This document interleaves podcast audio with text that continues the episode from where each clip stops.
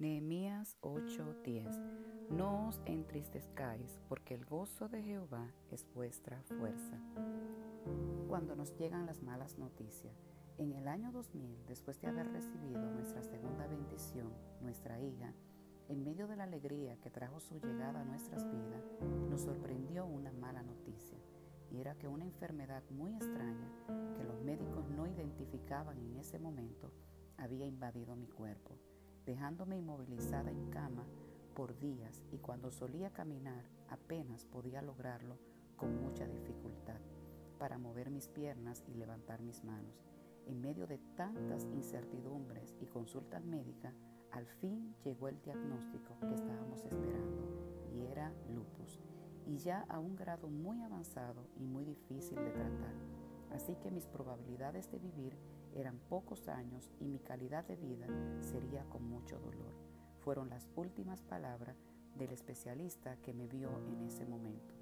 Muy angustiada llegué al apartamento donde nos estábamos hospedando para ese entonces y mientras veía a mi familia muy desesperada por la triste noticia, quise ir a una recámara en secreto y hablar con mi Padre Celestial.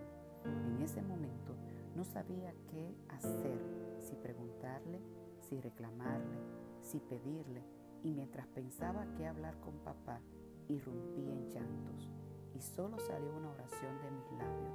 Señor, lo único que te pido es que en medio de esta enfermedad no me permita sufrir con tanto dolor. Pasa tu mano por mi cuerpo y permíteme hasta el último día de mi vida predicar tu palabra. Fue en ese momento cuando Él me habló y dijo, mi gozo es tu fortaleza. Y le dije, Señor, ¿cómo puedo yo estar contenta, saltar de alegría en medio de una noticia tan devastadora? Y Él me respondió, mi gozo no es emoción, no es fiesta, no es alegría, es la fortaleza que sentirás en medio del proceso. Hoy, 20 años después, puedo ver que Dios escuchó mi oración llena de incertidumbre, dolor, impotencia y que me ha fortalecido. Nehemías, un hombre de oración, lloró cuando oyó acerca de los muros de su ciudad que habían caído y de las puertas que habían sido quemadas. Pero en un momento él encontró una fuerte oposición. Posiblemente estés encontrando oposición en lo que te has decidido hacer. Pero él proclamó en su corazón, estoy haciendo una gran obra, ¿cómo puedo yo decaer? Como mujeres de propósito, ¿cómo podemos rendirnos? Te animo a que seas fortalecida en el gozo del Señor.